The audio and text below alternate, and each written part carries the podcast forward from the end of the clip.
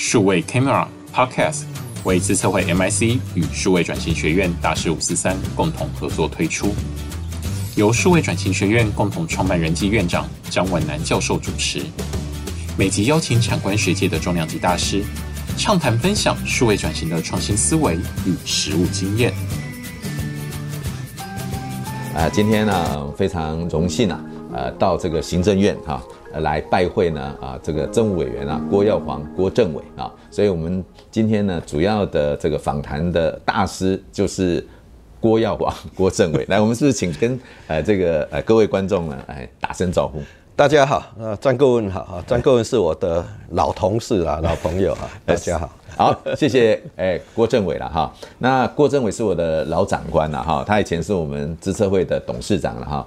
也是呃我的老客户了哈，为什么？因为他在科技汇报，科技汇报呢也是我们服务的对象，我们是他们的书童哈。那那当然他也是我们啊这个成大的教授哈，特聘教授，所以也是我们的师长了哈。所以呢也不能说老友了，但是我常常跟他在那个呃很多的评审委员会里面哈，呃有跟他一起，那他都是我们的主审了哈。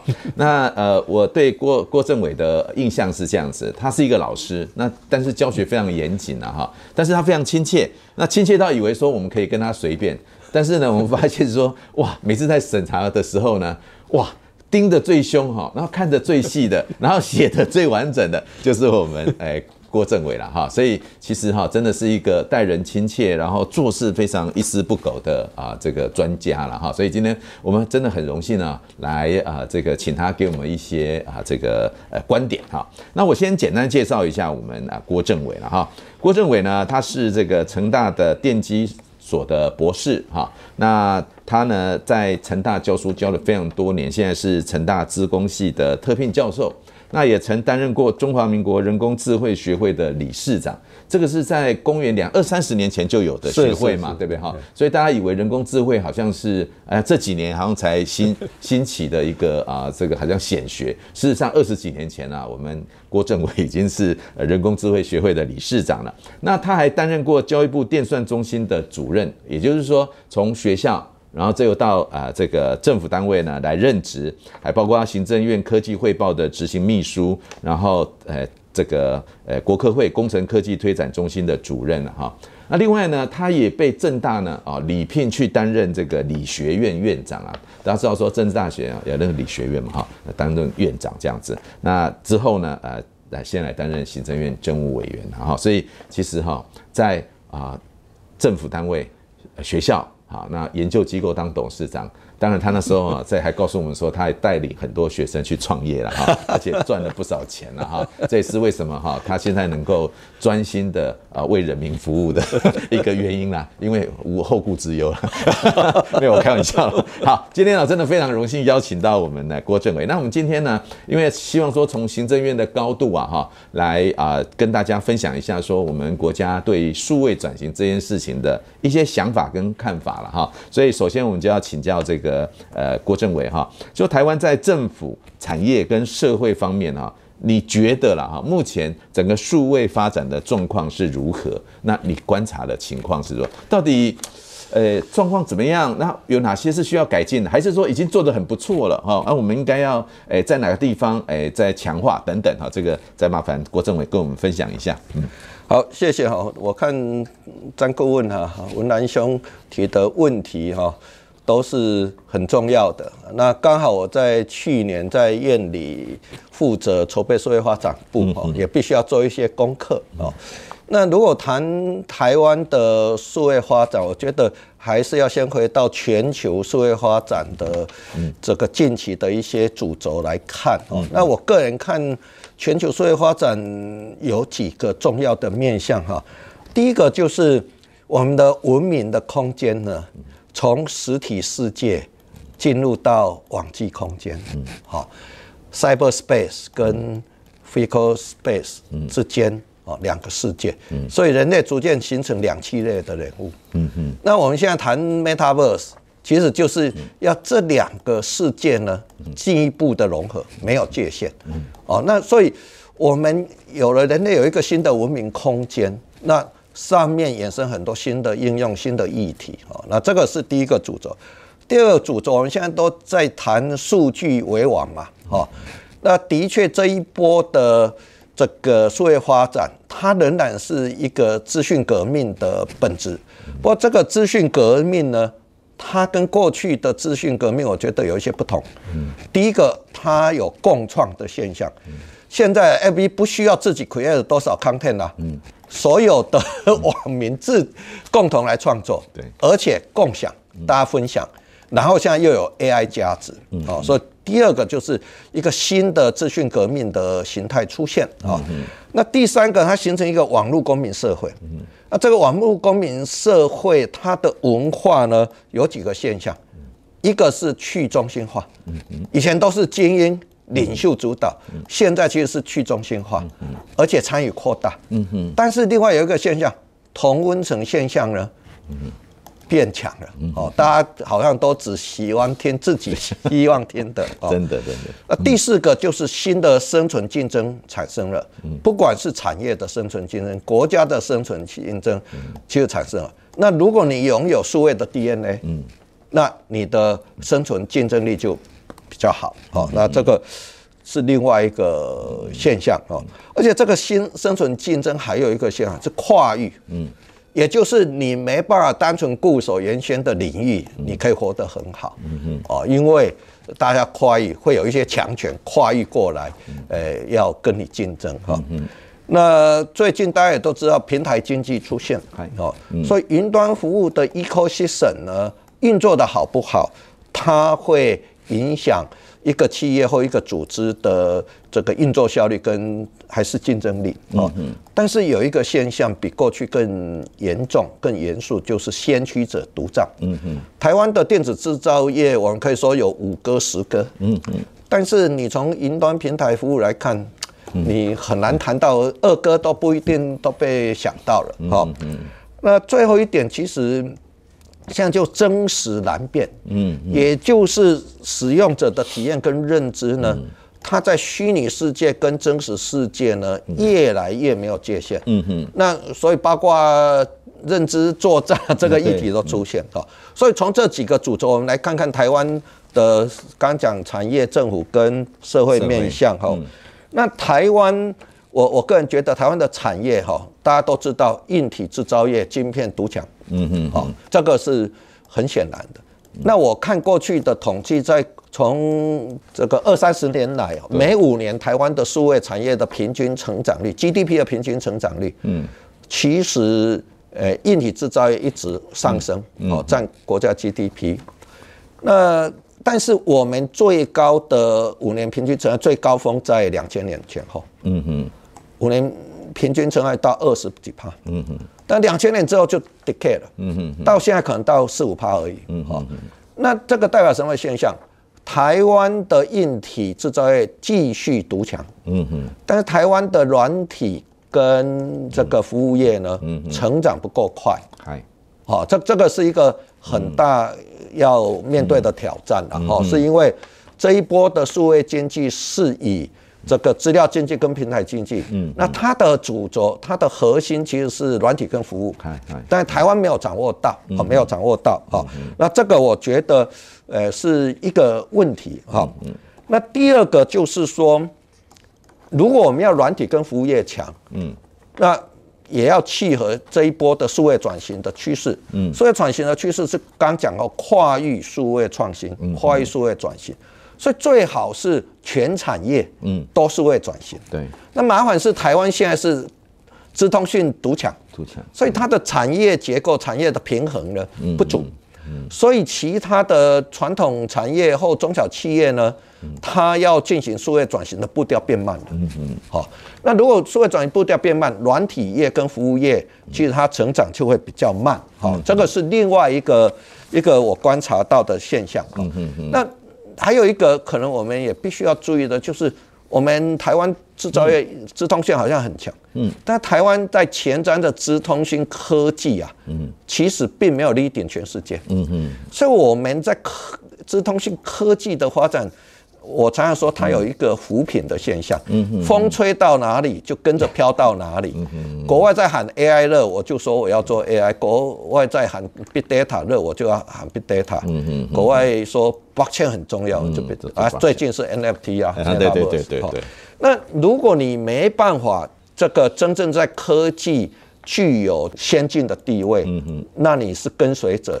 其实竞争优势就不容易掌握了哦，不容易掌握哦。那这个其实是另外一个问题，哈。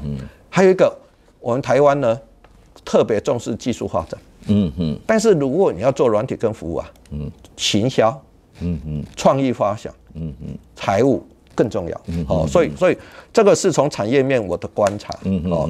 那还有一个调查就是说，台湾的主管现在都认同，企业主管都认同要。做数位转型，对哦，超过九十趴，嗯，问题是知道怎么着手的呢？不到五十趴，嗯哦，这个是另外一个。那政府面呢？如果我们现在谈政府的数位发展、数位转型的议题，其实我觉得有几个重要面向，一个是数位治理，嗯嗯嗯，也就是你的政府的服务跟政府行政府行政部门运作效率能不能充分。落实一数位治理好的现象啊，那这一块台湾呢，我觉得在政府的服务的网络化跟数位化应该是做得不错哦。那当然现在在启动，一个是智慧化的服务，嗯还有一个就是行政式的决策，就 evidence base，也就是说政府决策 decision making support 哦，那这个是一个方向。第二个，这一次啊，俄乌战争跟 COVID nineteen 啊。衍生一个很重要议题，数位韧性。嗯嗯，哦，政府怎么样让我们台湾的数位韧性增强？嗯，那这个是一个很重要的议题。嗯，那这一块呢，台湾可能也必须要重新检视。嗯，基于这一次 COVID-19 的新常态，哈，这个不管是生活工作新常态，还有俄乌战争，嗯，哦，俄乌战争的它展现的乌克兰。至少到目前展现了韧性，在台湾怎么透过数位基础建设，还有平台的，还有 content 的掌握，啊，这个是另外一个重要的议题啊。那第三个其实还有一个重要议题是数位主权的巩固了，嗯嗯嗯，啊，啊，甚至数位疆域的开拓，哦。那数位主权跟数位疆域，我们如果从欧洲几个国家的态势，嗯、第一个欧盟定 GDPR 啊，它要强调，甚至最近定数位市场法、数位服务法，嗯嗯，都是在强调欧盟本身的数位主权，嗯嗯，包括它本地的资料应该它可以 own，嗯，而不是让跨国平台掌握，哦，那第二个是数位疆域，就是像芬兰。他透过网络服务，哎，让全世界都可以在他国家登记成立公司，成为他的数位公民。嗯，那这样就可以延伸国家影响力哦。那数位主权的巩固跟数位交易的开拓，按理讲，台湾如果号称是资通讯大国，嗯嗯，这个应该可以更充分的发挥哦。那这一块是另外一个现象。那那在政府面，现在最大的挑战就治安，嗯，跟各自保护、资料治理的问题。好，那这个也必须要处理。好。最后一个就我们谈社会面，从社会面，因为刚讲网络社会逐渐形成，那也有几个重要的议题必须要被注意到。一个就是数位民主，嗯嗯，怎么样在普世价值维系民主自由的基准上面，嗯嗯，去透过数位跟网络来落实民主啊，来延伸民主啊，这个是第第一个我们必须。第二个就是数位人权，嗯嗯。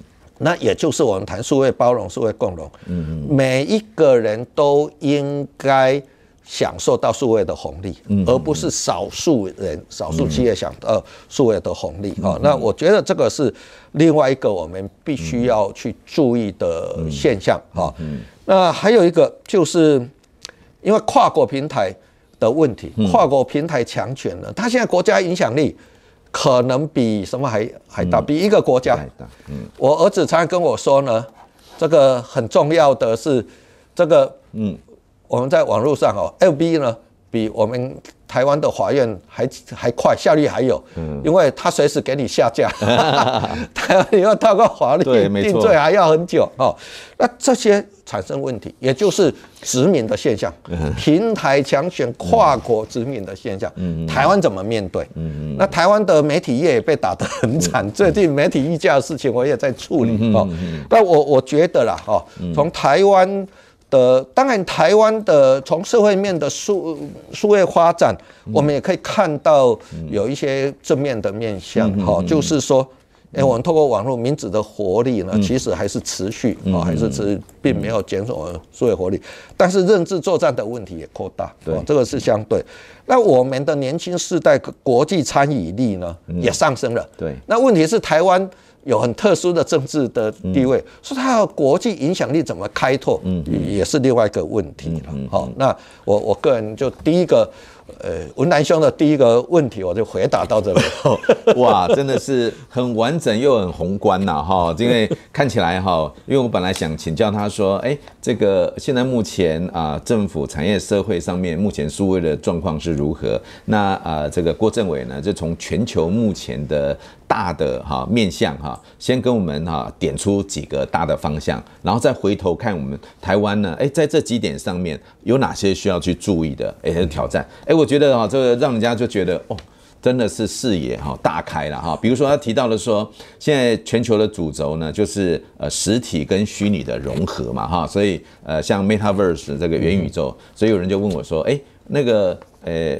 詹老师，你的那个数位转型学院在哪里啊？实际上我好几个月就跟他们讲，我说我在元宇宙里面，所以基本上已经往这个方向来努力。但是实体跟空间怎么融合，到时候怎么样能够诶，这边有提到的真实难辨这件事情啊？是。那举例来讲，那个曾经有一个资深的证券分析师就告诉我说，根据他的分析啊，未来十年哈，最重要的两个产业，他觉得啦，第一个呢。一定是眼科了哈？为什么呢？因为大家戴那个 Metaverse，到时候呢，眼睛一定会受不了哈，所以眼科呢一定是很值得投资。所以眼科的设备，那当然那个我们不是看手机吗？这个脊椎科当然也是哈。所以在医疗方面呢，眼科跟脊椎科很重要。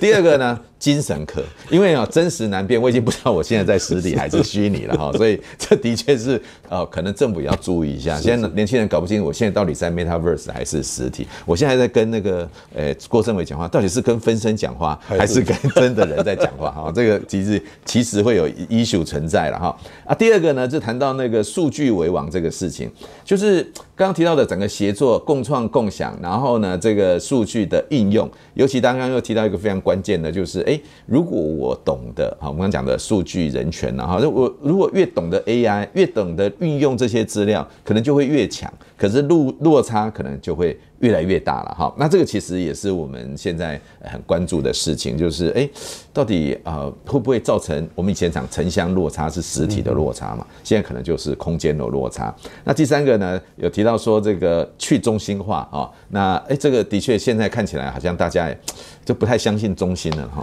反而相信 哎这个旁边的人了哈，像呃我儿子都不相信我了哈，只相信他的同伴。我也是一样，好，所以说也会有这种问题产生。再来。就是刚提到那个新的生存竞争力机，哎，这个感受就很深刻。很多的这个平台强权呢，哈，它其实它走过去，它其实不是呃要消灭你，只是你不小心就被它弄翻船了哈。因为比如说，诶，广告代理商，哎，他本来以前的竞争者都是广告代理商，我很多的学生是广告代理商嘛。他说，他说，没想到有朝一日，他的竞争者竟然变成 Google 跟 Facebook，他也觉得突然间。就好像那个小偷，哎，他的竞争者竟然是腾呃那个什么行动支付，呃，为什么呢？因为现在大家用行动支付了，已经没有钱包，那他现在要偷什么？你知道吗？哈，就是突然把这个行业给消灭了，那这个其实也是一个 issue 了哈。所以那尤其在跨越的时候，我觉得听到一个非常重要的就是，哎，我们 ICT 独抢，结果呢，其他行业开始要做这种。数位啊，服务啦、啊，平台的时候，反而能力就比较薄弱哈。那这个政府也关注到了，我觉得这个也非常好。所以从现况然后谈到我们的挑战，那挑战谈到不不管是像呃数位治理啊、数位人权啊，甚至数位国土啦，哈啊那那甚甚至这个疆域的拓展啊，曾经有一次哈，其实两千年的时候，那不是有有时候 Second Life 嘛，是哦那个也是某一种 Metaverse 的一个原型嘛哈，在两千年的时候，我有去。就用那个 Second Life，然后就在那边弄。弄弄，我就想说，哎呀，我们好像没有办法参加联合国哈，那没关系，我们就在那个 Second Life 里面弄一个联合国，因为现在像那个诶 JP Morgan 啊，现在也在啊这个啊 Metaverse 里面哈，弄在那个大楼里面，它有。几层楼，然后如果你进去的话呢，哎，就有分析师来跟你讲解现在的一些虚拟货币的趋势啊，等等。也就是说，其实假设刚提到的虚实融合的空间，那我们刚提到的，哎，国际参与啦，国际影响力啊，可能也可以在这个空间里面哈，怎么样能够扩大了哈？哇，非常谢谢这个。诶，政委哈，刚刚他讲的东西其实好像可以讲一小时啊哈，他可以在这么简短的时间内帮我们讲完，真是很棒哈。这是第一个哈。好，那刚刚我们也看到现况，而且挑战呢，刚刚政委也提出来了，包括说，比如说我们硬体独强，好，包括说我们的这个跨域呢，但是呢，因为只有 ICT 独强，那步调变慢。然后现在是网络软体跟服务是资料经济跟平台经济的核心，但是我们好像比较薄弱。那再来呢，就是说我们的这个科技的啊这个先进地位有点像扶贫了哈啊，比较没有办法啊这个跟着主流有有一些主流的呃这个东西，然后呢，甚至呢哎这个很多的。呃，传统产业不知道如何着手数位转型，还有呢，就是刚提到的呃，数位治理啦、数位疆域啦、数位啊、这个呃人权等等的问题。好，我们看到了，我们都看到了。好，那请教一下政委，那我们根据这些现况跟挑战呢，那我们的未来哈，您认为啊哈，就是说，哎，整个台湾整个国家的这个数位的发展呢，数位转型的政策跟理念。应该是如何？哎，嗯，OK，所以我一下子回答两个问题。哦，不，很棒，很棒。嗯，好，我 我我想谈到政府，因为政府在推动数位转型，它必须要扮演一定的角色了。好，那我我个人觉得是这样，我们谈数位转型。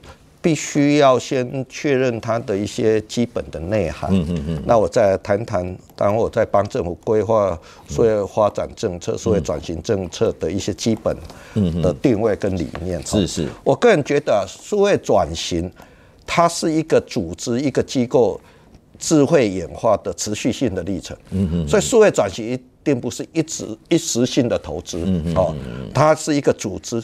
它的演化的历程，它是一个持续，而且必须要展现群体的意志，嗯嗯嗯，跟群体的智慧，因为数位转型绝对不是很简单的事情，哈，它也不单纯是技术跟买设备的问题，嗯嗯。第二个，我们如果谈数位转型，就要重视数位多样性跟数位包容，嗯嗯嗯，好，那为什么要多样性？因为你尊重数位多样性，你就可以激发数位创新。嗯嗯。那数位转型的内涵的基础应该就是创新。嗯。哦，因为它要把整个组织的不管营运的方向啊、产品的设计思维改变啊，所以所以创新就要谈创新、谈转型，要尊重多样性啊。嗯嗯。那尊重多样性才能衍生独特性。你如果没有多样性，所有人做起来都一样哦，那没有独特性，当然不容易啊。为什么要谈包容啊？就是说你要扩大参与，嗯，跟调和既有的生态，嗯。我举一个例哈，我们谈 New EID，那 New EID 是一个很好的构想，也是政府希望能够让国民更方便的做法。那为什么身份证呢？哈，对，哎，就是晶片身份证，晶片身份证。那为什么社会有不同的意见？是因为。在社社会是多元，民主社会一定是多元的。那有的人呢，他很放心的用晶片，对，晶片卡，哦，像我太太好几张这个晶片卡，是吧？啊，我只有一张啊。啊，有的人就比较谨慎，对，OK。那我们要不要包容不同使用习惯跟不同价值认知？有的人认为他的个资很重要，有的人 don't care，没错。哦，所以谈数位包容就是你让。不同价值、不同习惯、不同行为的人呢，都进来，参与，那这样就可以扩大参与。他参与有了充分的认识，他参与数位转型、认同数位转型的认同度就会提高嘛。好，对。那另外我举一个例了哈，我们谈 Uber，嗯，对，Uber 来台湾也也经过一番的 这个冲突嘛。对。那为什么？因为他我们台湾的运输服务业有既有的生态啊。对。啊，就计程车司机。啊，计程车司机尤其在台湾被认为是相对弱势的。嗯，那 Uber 一进来，它跟既有的产业生态没调和。嗯嗯嗯。所以它就冲击了既有产业生态。嗯。好，原先呢有很多不管政治人物还是呃知识分子都很喜欢做 Uber 啊，叫 Uber。嗯。那问题是台湾的计程车业者受到冲突呢，三不五十几十辆到一百辆绕着行政院跟立法院转的时候，没有人。没有政治人物敢公开支持 Uber 了，所以他就被罚很多。嗯，所以如果包容，嗯，好，那比较有可能去调和现有的生态。好，那这个是我觉得是第二。第三个，我们谈数位转型呢，不应该是单纯为了追求流行。嗯嗯嗯。所以谈数位转型绝对不会说啊，我现在 AI 很热，我就我数位转型一定要用 AI。我觉得也不是。嗯嗯。哦。企业的数位转型是应该要建立你组织的 DNA，数位的 DNA。那你找到自己的特色，自己的数位生存之道，那去生根哈。那最后一点就是数位转型应该要有永续思维跟永续发展的价值了哦。那也就是从组织本身的永续，从人类的永续，从地球的永续来看转型哈。那所以我在规划是基于这几个原则哈。那第一个就是说，台湾的数位发展，它必须要满足新的五需。数位转型的新五需哦，是。那传统我们说制造业五需就是什么？土地、水电、人才跟劳工嘛。嗯。那数位发展新五需，数位转型新五需是什么？第一个就是资安、资通安全。资安。嗯。啊，第二个是资料治理。嗯。哦，包括各自保护。嗯哼。那这两块哈，还有一块创新环境。嗯哼。哦，台因为。要谈软体跟服务创新更重要。对，那创新的构想常常会冲击现有的生态、现有的法制嘛。嗯嗯嗯。所以，如果你的创新环境不 favor，嗯，在创新构想，让它可以有比较亲善环境，可以去做 sandbox，去做实证，对，去快速的、比较快的商业化。嗯。那台湾真的要产业数位转型，其实是面对瓶颈的。好，那不管是治安、资料治理跟创新环境呢？一个很重要，就法治的基础，嗯嗯，啊，法治的弹性，嗯，啊，这个在台湾过去都会认为，诶，法治法规调试啊，嗯，比较慢，对，非常慢，对，啊，这个我觉得都要处理，嗯，那还有一个就是跨域人才的需求，就我刚讲的，你不能只有技术人才，尤其你要鼓励新创，嗯，你要让你的平台可以服务。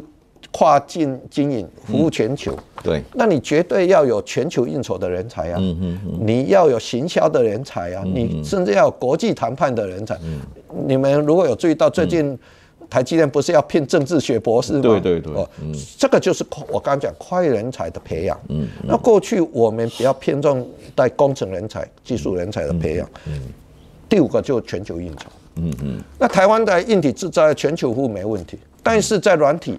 在服务业，甚至政府，嗯，全球的数位参与，嗯、我们需要有更多的这种，而且多元的，有懂法律的，有种谈判的这个全球应酬的人才。哦，这个是第一个，就是他要买。第二个呢，台湾的数位发展，它的理念应该是要能够促进台湾的数位永续。嗯嗯，数位永续跟绿色永续，我们最近在谈近零碳排，对对对，相关，但不是一口。嗯，好，那我定了六个台湾数位永续的方针。哈，我稍微讲，第一个就是要保障国民的数位人权。嗯嗯，好，要促进数位信任、民主跟稳定。嗯嗯，那你要保障数位人权，包括。你要让国民不管他的身份什么东西都可以，终身都可以学习到最新的数位的技能跟认知。好，这个也是数位人权。好，譬如说资料的自主权，是对。每一个国民都可以掌握他本身的资料的运用的权益，甚至每一个国民都有权利可以自由的使用网络上的资料，嗯嗯，而不是被被挟持、被限制的。哈，那这个也是一个很重要所谓的数位人权的部分。嗯，那当然，刚刚刚讲数位落差。不同的地区，嗯，它的数位建设，嗯，应该是要平衡的，嗯，不能集中在都市、大都市啊，台北地区哦，才有很多的数位建设等等，嗯嗯。第二就是我刚刚讲的第二个方针哈，数位永续，你要维护数位多样性，嗯嗯。我们我们现在都在谈生物多样性，对，为什么生物多样性才能永续？嗯，数位要永续，在数位文明要永续，也是要有多样性的哈。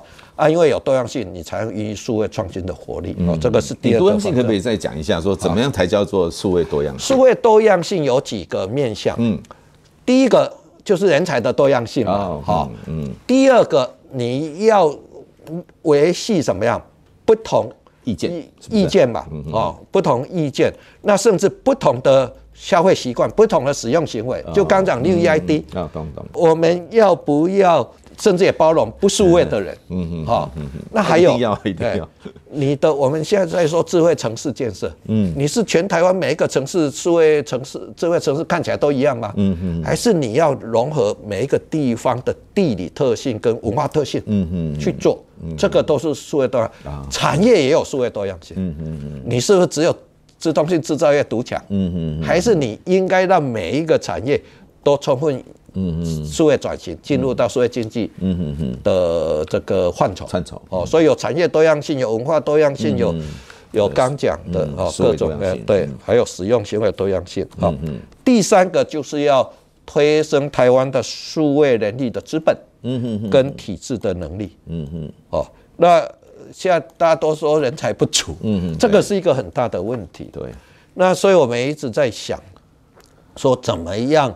让台湾去解决这个台湾人力数位人力不足的问题，那问题是又少子化，嗯，对，那这个很麻烦。那有几个方向了哈，一个方向就是我们培养数位人力是不是只能扩大所谓从资通讯资讯工程系啦，这个网络工程系去培养，这个是有问题。我刚讲我们要多元人才，对。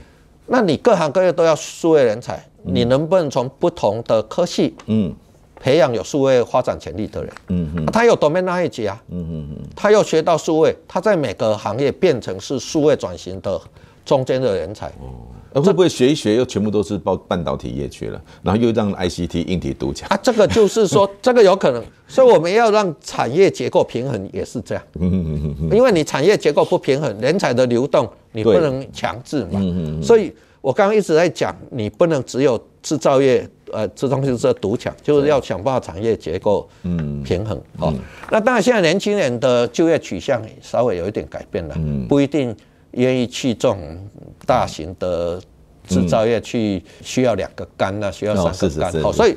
所以我觉得，假设我们促成每个产业数位转型，它的工作环境变好，嗯，它进入到数位经济获利变好，那我想这个人才的流动是会比较好。还有一个，我们可能要想，我们不能只用台湾的人才，对，嗯，我们我们要全球应酬，我们一定要用国际化人才，嗯，国际化人才除了自己培养之外。当然，我们可以用全球的人才嘛。嗯，哦，对。那我们用全球的人才，我们要用外国人才，是不是一定要到台湾来才能用？对。如果是制造业有可能，因为它有生产线要集中。但软体服务业这一次 COVID-19 证明，嗯，至少软体服务业、软体业可以 work from home 啊，可以跨国嗯工作工作啊。对对。我女儿在美国两年没进入没进公司上 都在家。他前一阵子回台湾两个月，在台湾为公司工作。那台湾的软体跟服务业人才不足，刚讲跟半导体没办法竞争。对，那我们能不能用我个全球的人才？他愿意来台湾到台湾，他还没办法来台湾的时候，我们对用这个。让他在 local 他国对家里上班，我们有一个好的平台、好的管理模式、新的管理模式就可以。对，没错。所以，我我是觉得这个怎么用跨国人才是很重要的哈。那体制的能力就政府了。嗯嗯。哦，那我觉得政府数位转型的步调在加快。对，因为我个人觉得台湾的政府在成为所谓数位转型、数位创新领航者的动能呢，有一点点衰退。嗯嗯哦，那因为现在民间呢吸引人才动力太强，我们嗯我们的这个公务人员呢都被吸走，啊还还要录用人还不足诶。今年哈国考资讯只需要录五十个人，所以只录了十五个人。哦。你看啊，都被民间吸走，而十五个人报到受训还不知道会剩下几个，哦，所以体制的能力，哦，政府的数位转型也很重要哈。那第四点就是数位基础建设了，哦，那刚讲台湾的数位基础的韧性够不够？嗯尤其我们现在越来越知道，哎，人类社会随时有可能有变化，不管是自然灾变、战争还是 病毒，真的。哦，那数位基，因为你数位基础韧性够，那你在变化的时候，在灾变的时候，在战争的时候，你还可以维系运作。没错，嗯。第五个就是，当然我们要发展数位经济，发展网络公民社会。嗯。但是我们要注意，它是安康共荣。嗯嗯。也就是尽量越多人共享数位红利越好啊。嗯嗯。那最后一点就是，台湾是一个海洋国家。对。所以台湾必须要积极参与台湾全球数位合作。嗯嗯嗯。好。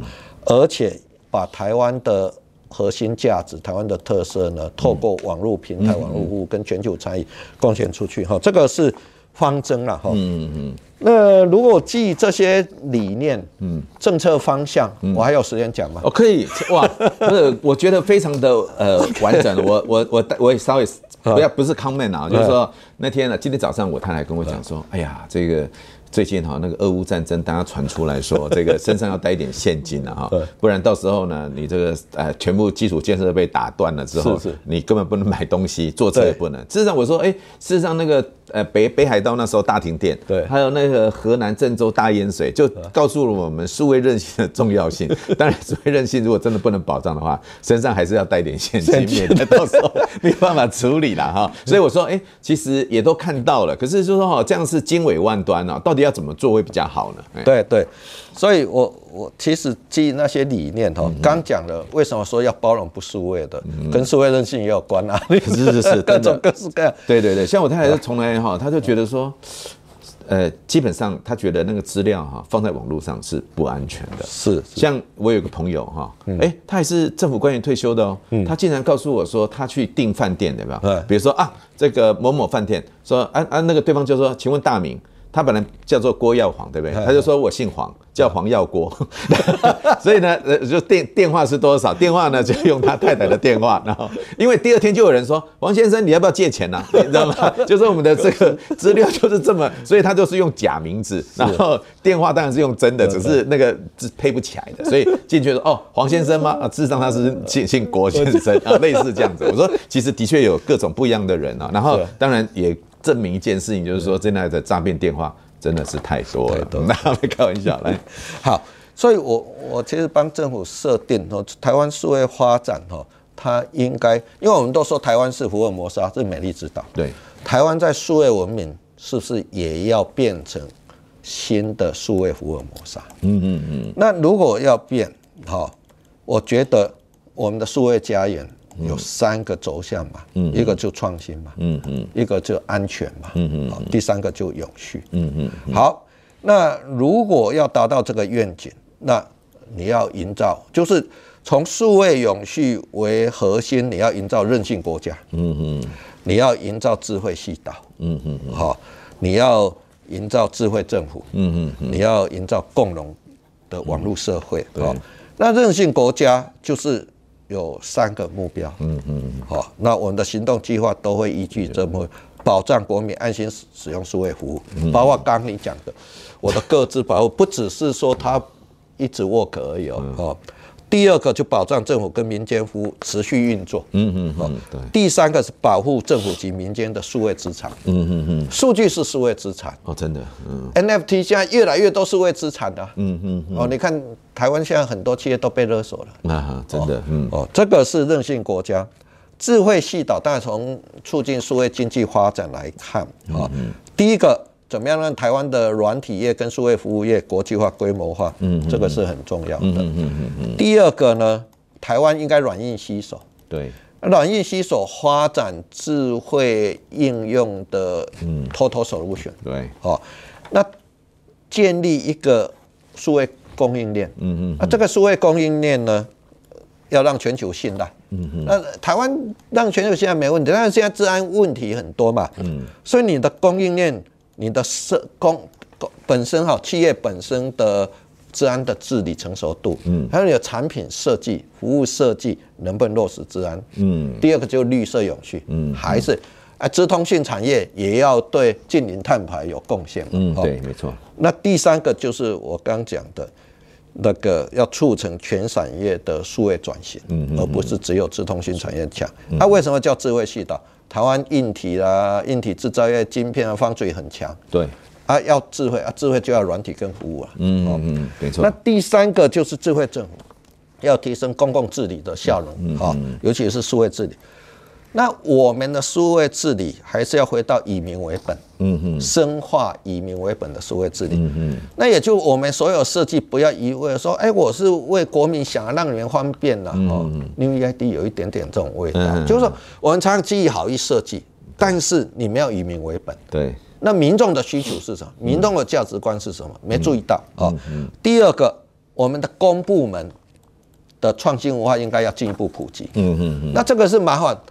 我们谈 Sandbox，对哦，台湾有沙盒，什么无人载具啦、金融站，但是我们谈 Sandbox 只有产业。嗯。政府要不要 Sandbox？嗯，我觉得很重要，因为我们现在公务人员哦，要推一些数位创新的做法。对。哎。它不一定有好处，但是它可能先被 K，对啊，在网络被 K 一下，立法院被 K 一下，然后监察院最后还调去调查问，没错。那公务人员他没有得到鼓励，还要担心，嗯嗯。所以我一直在想，怎么样在公部门，嗯，让我们的工人乐于提出他构想，嗯，那我们如果。觉得很好，那我们给他资源协助他。他如果做好，我们要给他肯定。嗯，那当然我们要保护他。我们一开始他的构想，我们就可以邀请各方来参与、来观察、给意见啊。嗯嗯。那第二个，公共治理当然还必须要改善，数位转型包包括改善国民的生活品质。嗯嗯嗯。对。所以。智慧政府应该要建设可以让国民安居的优质生活空间。对对，没错。那最后一点，共融的网络社会。嗯。那台湾当然应该要彰显数位文明的价值。嗯嗯。第一个，我们的网络社会是平等包容。嗯嗯。第二个，我们的网络文化是是民主自律。嗯嗯。网络文化呢，不应该是政府，哇，把这个好像又是大有为的政府，什么都规范，不是的。应该还是要民主，要自律啊。最后一点，民主自律好像很困难哈，就是说要自律，因为大家都在网络上，刚讲同温层嘛，那同温层呢互相放大，放大之后就觉得哇，好像全世界都是支持我的，事实上只是我们这一群人支持你，但是广大的人，哎，这个是很大的挑战，嗯。啊，但是你不能因为这样哦，因为问题变复杂，所以说啊，我政府来。管理一切，都你呃由政府来告诉人民什么才是道德，什么才是符合伦理的，什么我觉得还是有问题哦，还是要回来建立公民的共识了哦，在网络上。啊，最后一点，我一直觉得他政府在推数位发展，它重要的是怎么样让民间的活力呢可以提升，哦，所以共融的网络社会应该要能够发。挥民间的活力，而且让这民间活力呢进入到全球参与。对，那这个是呃基本上的整个理念跟政策。那有一个我再补充一个哈，那要落实这些目标愿景哈，其实我有几个嗯。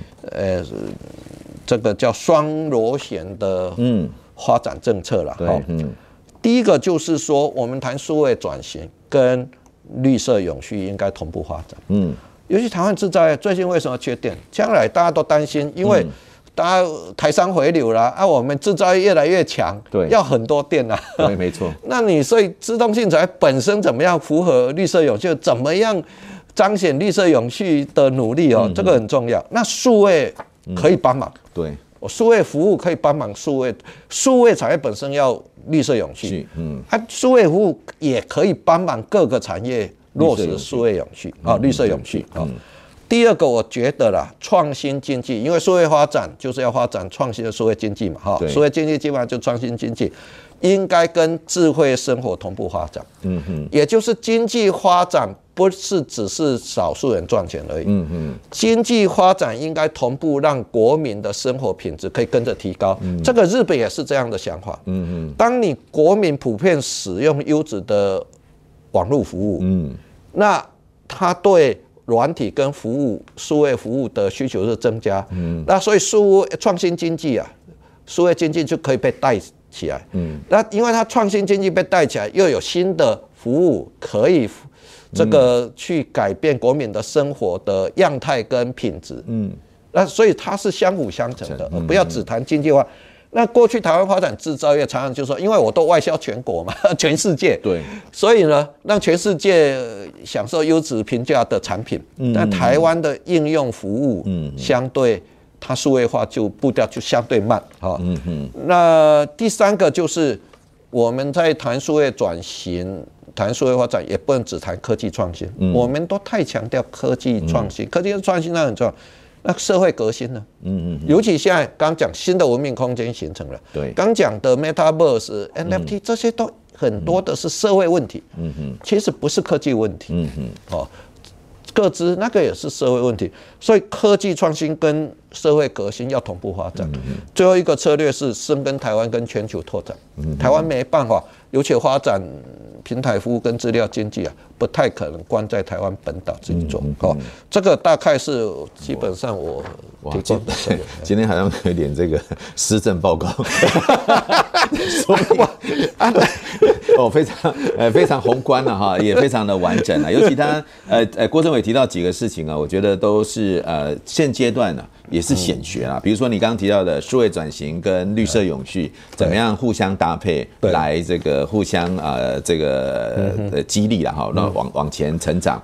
再来呢，就是刚刚提到的说，哎。这个创新经济怎么跟啊我们的这个智慧生活哈，大家可以一起啊来来互相哈这个给予养分，然后不断的啊这个前进。好，那尤其说哎这个社会革新的问题，哎这个好像也都不是革新呃科技的问题。我有时候是觉得说，嗯，好像啊我们在啊现在目前呢，大家都很强调科技啦啊，如果没有科技的话，好像就不是很先进哈。那这个也会产生一个都忘记了说，哎其实科技始终来自于人心嘛，还是要。从啊，呃，这个人本为主来走了哈。而且社会转型，科技因素跟非科技因素一样重要。嗯，而且非科技因素常常导致数位转型步调变慢。哦，没错没错。其实有时候数位转型并不是呃来自于数位的问题。对啊，数位反而不是问题，人才是问题。对对。好，这个其实呃，这个我们郭政委有看到这个事情了哈。哇，今天真的是非常感谢这个郭政委了哈。不过我想我们还是要。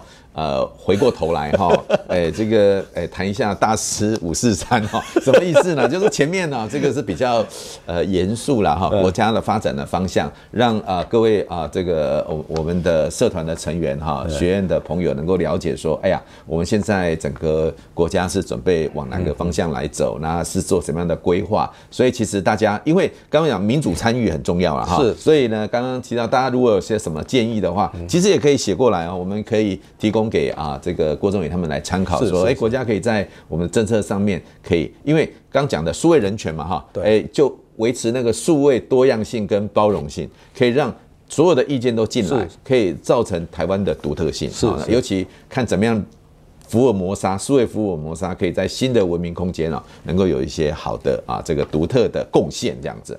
好，那最后一个问题了哈，就是说从这个。教授嘛，哈，也曾经带领这个啊学生创业啊，而且好像有不不不少的，不是不少的啊，也不错的回报。那也担任研发机构的董事长，然后到现在的呃这个政委了哈。你的心路历程跟调试哈，想来跟这个郭政委说，哎，你是怎么想到说，哎哎，本来当教授好好的嘛，对不对？带领学生啊，哎，又要跑到政府来服务啊？政府你刚刚讲政府其实相当保守了哈，所以刚刚提到了，我非常同意了哈，创新。安全永续，其实对政府官员也是这样，就是说你要鼓励他创新，一定要给他一个安全的环境，不然他很难永续的持续创新。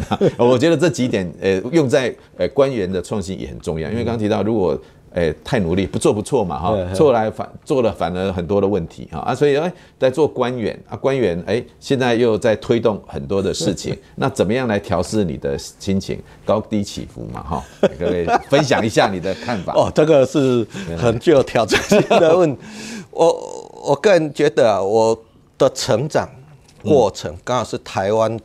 经济跟社会转型起飞的年代，嗯嗯，其实也是数位发展开开始加速的年代，嗯嗯。我是台湾第一，你有这么年轻吗？嗯，不是，我开玩笑，他们都叫资讯化，那时候不叫资数位化了哈。对对对，我民国七十年读硕士班，嗯嗯，我是台湾第一批做跟 IBM PC compatible 的学校团队。哦，那个时候 IBM PC。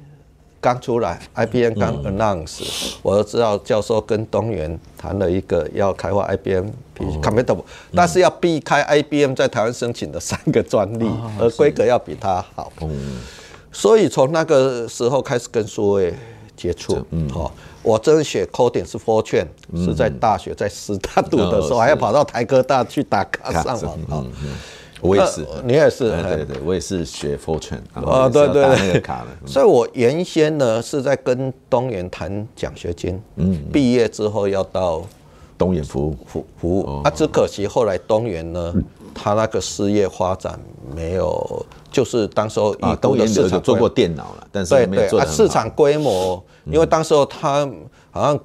总监还董事长问总工程师说：“啊，这个你预估有多少量？”嗯、他说：“看看一个月有没有五百台。好”想一想，五百台就不用 弄了，所以没有看啊，所以我就不用去啊，不用去。后来就有机会读博士了。好，那所以我是幸运的，嗯，幸运的就是说，因为台湾刚好在发展的过程，数位在发展的过程，所以让我在里面。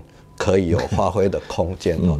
第二个，我觉得我的人生也是幸运的。嗯，我的确是一个非典型的学者。嗯嗯，因为我斜杠很多。那对对对，哇，真的。那然后这个都不是因为要斜到哪里去了？都不是我主动去争取，是因为我这个人有点懒散哦啊，也不会呃喜欢做麻烦的事情哦，让自己拖。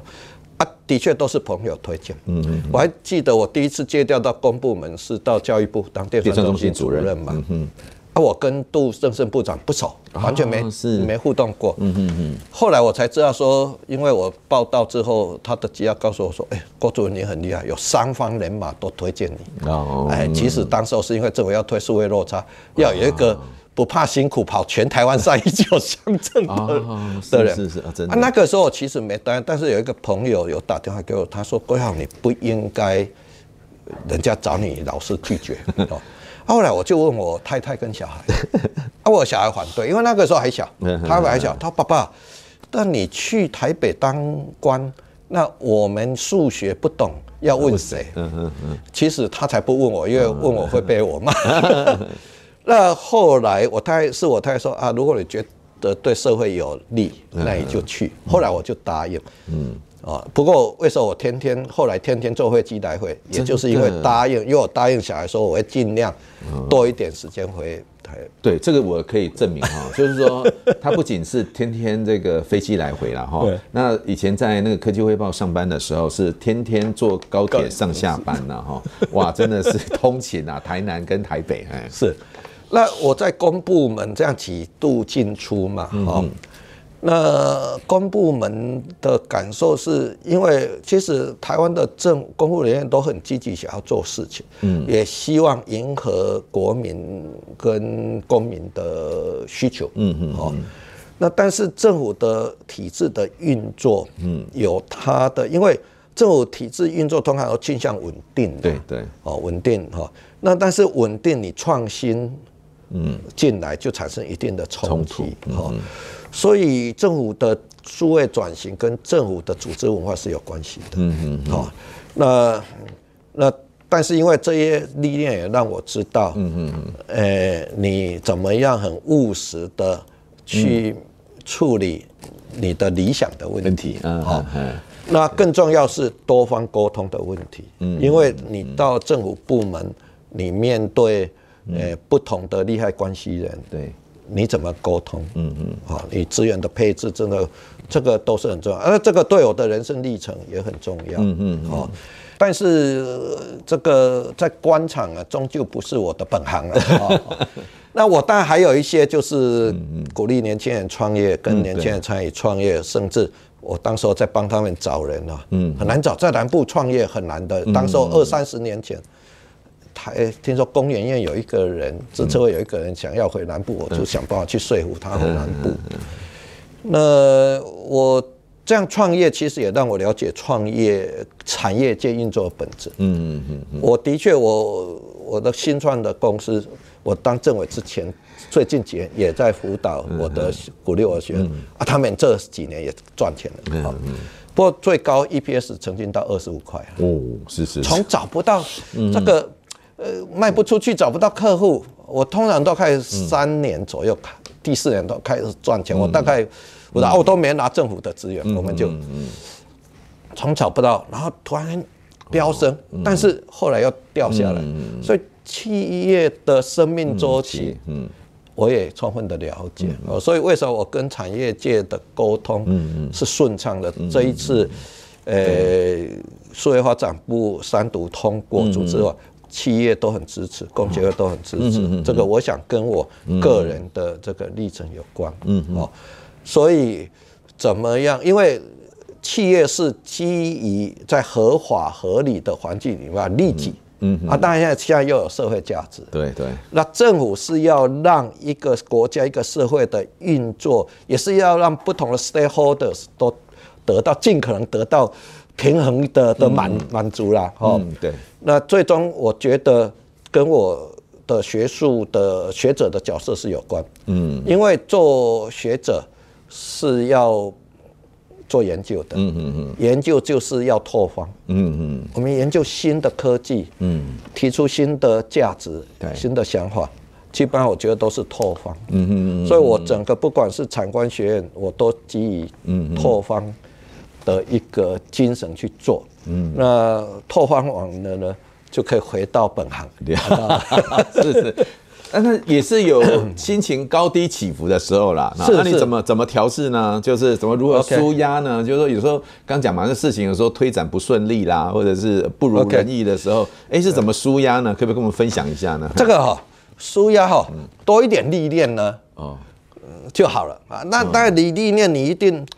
一开始你会很在意很多事情啊，尤其我我在读大学要当老师，因为我师大毕业，刚开始是连上台都紧张啊，啊，当了学当了读博士要国外要发表论文，要英文发表论文，一开始也会紧张。啊，你你有历练哈，你自然而然知道他事情的本质，嗯嗯嗯那你只要基于平常心，对自己有自信，哦，有信心，那你不怕失败啊，不怕风险。啊，用平常心的对待，嗯、我我觉得，诶、欸，就可以，你你一定不会完全平稳嘛，哈、嗯，你你调试哈啊，这我觉得平常心很重要，好，那认知事情的本质，嗯嗯，哈，那愿意接受失败，嗯哈，因为失败有时候它是更值钱的，对，你失败再转化，嗯嗯，下一步的成功就更值钱，哦，这个我觉得很重要，那当然你。